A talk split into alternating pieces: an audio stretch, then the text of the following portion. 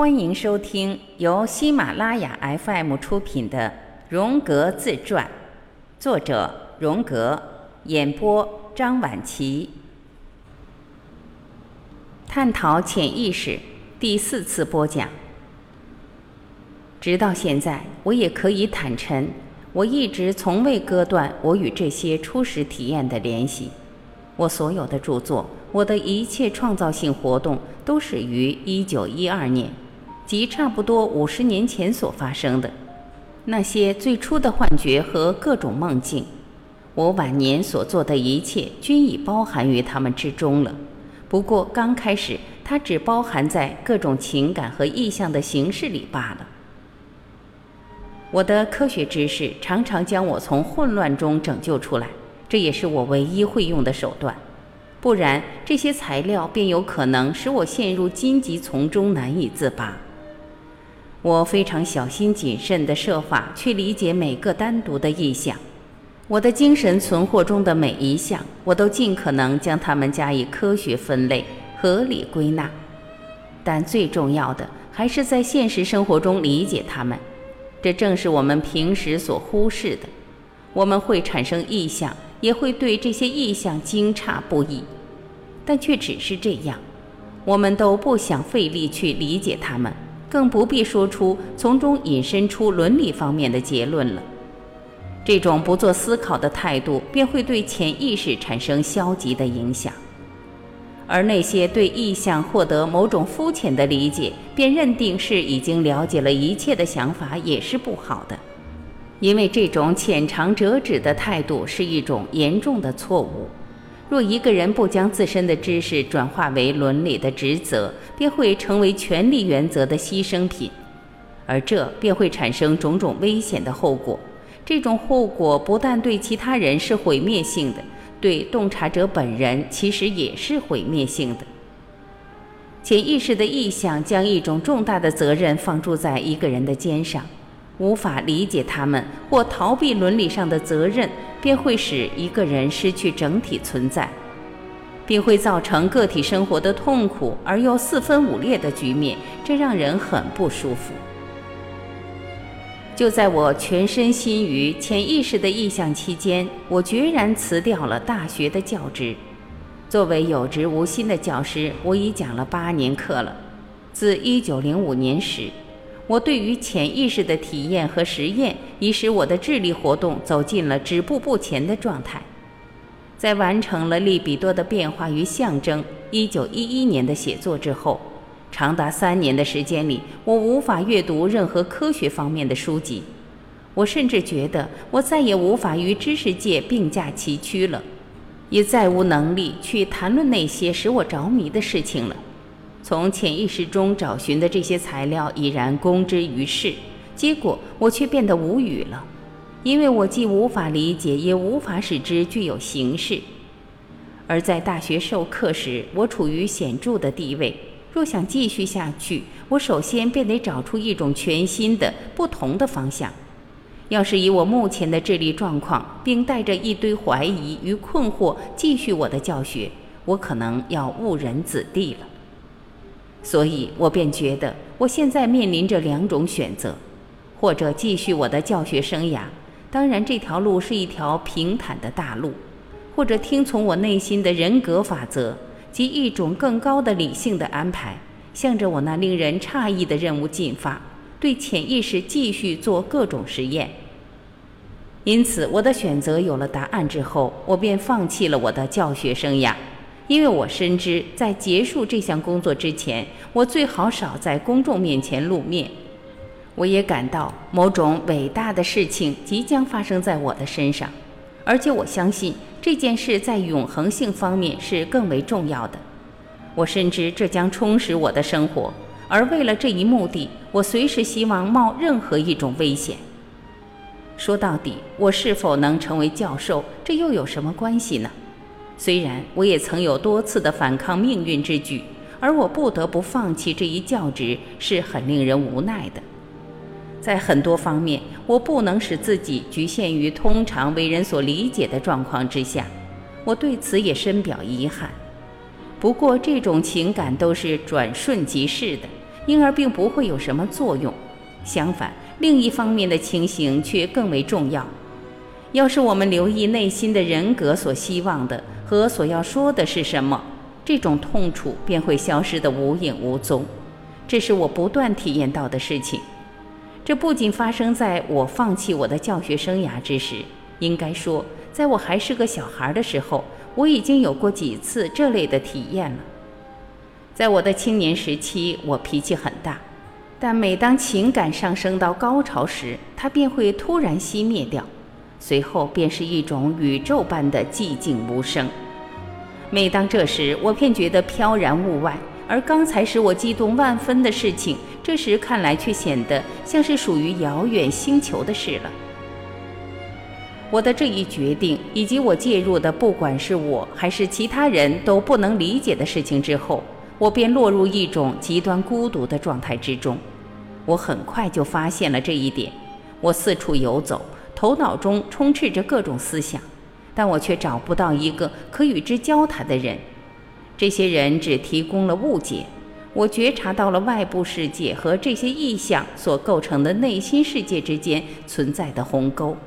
我仍然无法看到我所理解的这两个世界的互相作用，我只看到了内外两个世界之间存在的那些不可调和的矛盾。但是我却十分清楚一点，那便是只要我能够成功的证明这些心理经验的内容是确实存在的，虽然这需要付出很大的努力，而这种心理经验不仅仅是我自己的体验。也是其他人所拥有的那种集体性的体验，并且能够在任何人身上出现。这样，我便找到与外部世界以及与人们的接触点了。在我往后的科学工作上，我一直极力去证明这一点。我尽我所能给交往密切的友人们介绍了这种重新看待事物的方法。我深知，若我无法成功的话，便会落入绝对孤立的境况之中。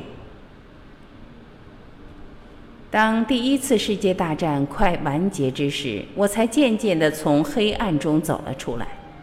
有两件事导致了这样的结果：第一件事是我与那个决心要使我相信我的幻觉便是艺术的女人切断了一切的联系；第二件。而且是最主要的事件，是我开始理解那曼陀罗的绘画了。这事发生在1918年至1919年之间。1916年，在我完成了对死者的七次布道词之后，我的第一张曼陀罗的画也随之完成。当然，当时我并不理解它。在1918年至1919年间。作为英军战区战俘监管上校，我奉命驻扎在夏托达堡。那时每天清晨，我都会在笔记本上画一幅小小的圆形图，就是一朵曼陀罗，它正对应着我当时的内心状态。在这些图画的帮助下，我能够逐天观察我的精神变化。譬如有一天，我收到了一位审美较好的夫人的来信。她在信中再次固执地觉得，从我的潜意识中所产生的这些幻觉具有艺术价值，因而这些便是艺术。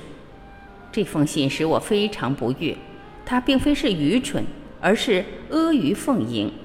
而现代的艺术家正设法用潜意识来创造艺术。隐藏在这一论点后面的功利主义与妄自尊大，触到了我身上的怀疑因素。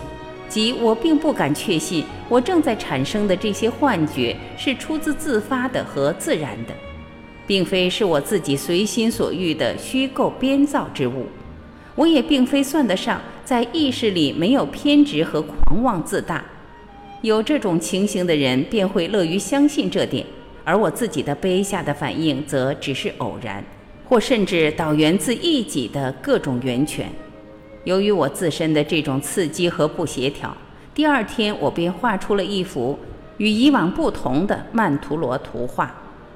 图中有部分内容是断开的，因而两边极不对称。事后我才渐渐发现，什么才是真正的曼陀罗：成形、变形、不变的含义、不变的创造，而这便是自性及人格的完整性。若一切顺遂的话，自性便是协调的，但他却无法容忍欺骗自己和欺骗他人。我所画的曼陀罗图是关于自性的状况的一些密码，这些密码呈现出我的状态。在这些密码里，我看到了自性及我的整体存在，即我而今是在活跃的工作者。可以肯定地说，起初我只是含混地理解他们，但对我来说，他们在当时就显得十分重要了，而我也像珍珠那样保存着它们。我深知他们是某种极为关键的存在。时光流逝，通过他们，我渐渐获得了有关自信的越来越生动的观念。我觉得自信就像我那样的个体，是我的世界。曼陀罗所代表的就是这种个体，并对应于精神的那种微观世界性。这段期间，我到底画了多少幅曼陀罗，我也记不清楚了。不过肯定是非常多。在我画着它们的时候，一个问题总是会浮现出来：这样的一个过程正导向哪里？其目的又是为何？根据我自身的经验，我知道我不能擅自选择一个在我看来是可能的目标。事实已经向我证明，我一定要放弃自我更重要的这类想法。在我本来企图保有它时，还是被迫放弃掉了。就像我本来想继续从事的神话科学分析工作一样，在利比多的变化与象征中就已经开始了，这仍然是我的目标。但是现在我却绝不能再考虑它了。而今我正被迫经历潜意识的这一过程，我必须让自己被这股急流裹挟着前进，无法获悉它要将我引向何方。然而。当我开始画曼陀罗时，我就清楚了，一切东西，我一直在走着的所有道路，我一直在采取的所有步骤，都导回一个单一点，即那个居中的点。事情已经很清楚了，曼陀罗就是那个中心，它是一切道路的标志，是通向这个中心、通向个性化的唯一之路。在一九一八年至一九二零年间，我就懂得了精神发展的目标就是自信。它并非直线性的演变过程，而是弯弯曲曲的螺旋式发展。直线型的发展只有在开始时才会存在，而后便向着这个中心点而发展。这样的理解让我坚定下来，也渐渐平静下来。我明白，曼陀罗可作为表现自信的工具。使我获得在我看来是终极性的东西，也许某个别的什么人会懂得更多，但这不会是我。几年后，一九二七年，我做的一个梦给了我启发，它使我对有关这个中心及自信的想法更加确定。我可以用我称之为“望向永恒的窗户”的曼陀罗画来表示其本质。这幅画后来印在了《金花的秘密》这本书中。一年以后，我又画了一幅曼陀罗的画，在画的中央处则是一个金色的城堡。这幅画完成之后，我自问道：“这画怎么这么像一幅中国画呢？”我对于这幅画的形式和色彩的选择印象深刻，尽管从外观上没有中国画的元素，但是却让我觉得很有中国画的感觉。而这也确实是这幅画所给我的感受。恰巧此后不久，我便收到了一封理查德·威尔海姆的来信，信中附有一篇论述道教炼金术的文章草稿，题目就是《金花的秘密》。他还请我就此写一篇评论文章。我一口气就将这篇草稿读完了，而文中所述的内容也给了我启发。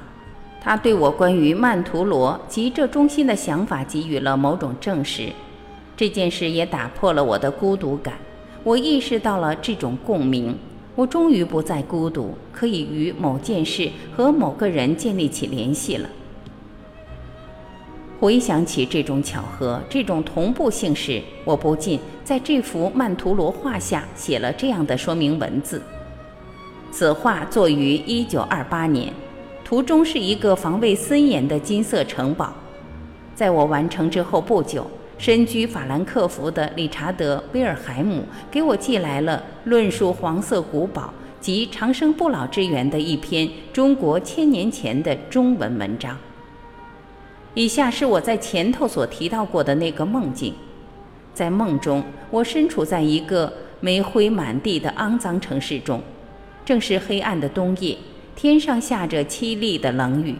这里像是英国的利物浦。我和六个瑞士人在一起，走在好几条黑洞洞的街道上。我似乎感觉到我们都来自海边，正从港口往外走，而那真正的城市实际上在上方，位于悬崖之上。我们顺着悬崖攀到了那儿。这个地方让我记起了巴塞尔，在这里的市场位于下方。然后我们便经过死者之巷往上走。这条巷一直通到上方的一片高地之上，尽头是彼得广场和彼得大教堂。我们最后到达了这片高地之上，随即便看到一个由灰暗的街灯照着的大广场，许多街道都在这里汇聚。这个城市的各个街区呈辐射状绕在这广场四周，而在广场的中央有一个圆形的水池。水池的中间是一个小岛，虽然这整个城市被雨、雾、烟和昏暗的灯光所笼罩，黑暗无处不在，但是眼前的这座小岛却被阳光照耀得光亮无比。岛上只有一棵树，一棵木兰，树上开满了红花。这棵树就像立在阳光之中一样，它自己也在发光。我的友人们不停说着这糟糕的天气。显然，他们并没有看见这棵树。他们说起了一个住在利物浦的瑞士人，对他竟在此定居感到万分惊讶。这棵树的美及阳光灿烂的照耀着的这个小岛，让我感到心旷神怡。我想着，他为什么定居于此，我可清楚得很啊。然后我就醒了过来。梦中还有一些细节。我还得做些补充性的说明。这个城市的每个街区的布局都围绕着一个中心点，呈辐射状排列。这个典型如一个开放性的广场，有一盏巨大的街灯照耀着这个广场，更像是这个岛的复制品一般。我心里清楚，那另一个瑞士人就住在这些刺激的中心点之一的附近。这个梦是我当时心境的映射，直到现在，我还对黄灰色的雨衣及其上面闪烁着的水光记忆深刻。这一切都让人不舒服，除了黑就是灰蒙蒙的，如我当时所感觉到的那样。但是我却产生了一次远离尘世之美的幻觉，而这便是我为之生活的动因。利物浦即生命之池。利物一词，据古语就是生命之根的意思。随此梦而来的还有一种命运感。我感觉到，在这个梦境中，对于目的已做出了启示。人是无法走到这个中心之外的，这个中心就是那目的，而一切都是引向这个中心的。通过这个梦，我懂得自信就是原则，它是方向与含义的原则与原型。其治疗性作用就存在于其中，而对我来说，有关我本人的神话的第一点细微迹象也从中产生了。这个梦境出现之后，我便不再画曼陀罗了。这个梦描绘了潜意识发展过程的最高阶段，我被完全的满足了。这个梦境也描绘出了我心境的一整幅图景。可以肯定地说。我知道了自己正忙着的是某种重要的事，虽然我仍然不甚了解，而我的周遭也没人能了解，但这个梦境却使我得以客观地看待存在于我内心的各种事物。要是没了这一幻觉，我没准儿已经失掉了方向，并被迫放弃我那命定的事业了。但是这个梦境却将其含义做了清楚的揭示。在我与弗洛伊德毅然决裂之时，我就知道自己已经一头扎进了那未知的世界之中。弗洛伊德学说以外的世界，我终是一无所知的。但是我还是勇敢地向黑暗迈出了那决定性的一步。就在这个时候，我做了这样的一个梦：如果遇到这种情况，人总会觉得这是一种天意的安排。我花了整整四十五年的时间将它们装在科学器皿里，它们就是那些我所体验到并写下了的各种各样的事情。身为一介青年，我一直致力在科学上有所成就，但是当我触到了这股熔岩流，于是其火焰和热便又让我的生活焕然一新了。它们促使我去研究，它们是最本源的研究素材，而我的著作。便是把这种闪闪发光的东西结合进这个世界的当代图景的一种或多或少可算是成功的尝试。我最初的那些幻想和梦，如同闪闪发光和融化的玄武岩，它最终结晶成石头，让我得以重新加工熔铸。追溯我那些内心意象的岁月，是我一生中最为重要的时刻。那时候，一切根本性的东西几乎已经可以确定了。那时是一切的开端，而后的岁月只是对其中的细节详情补充叙述而已。这些从潜意识中爆发出来的材料，在开始爆发时几乎将我淹没了。此后，我做的所有工作都是在此基础上进行研究，而它们也是那可供终生进行研究的。原始素材。本集播讲完毕，感谢您的收听。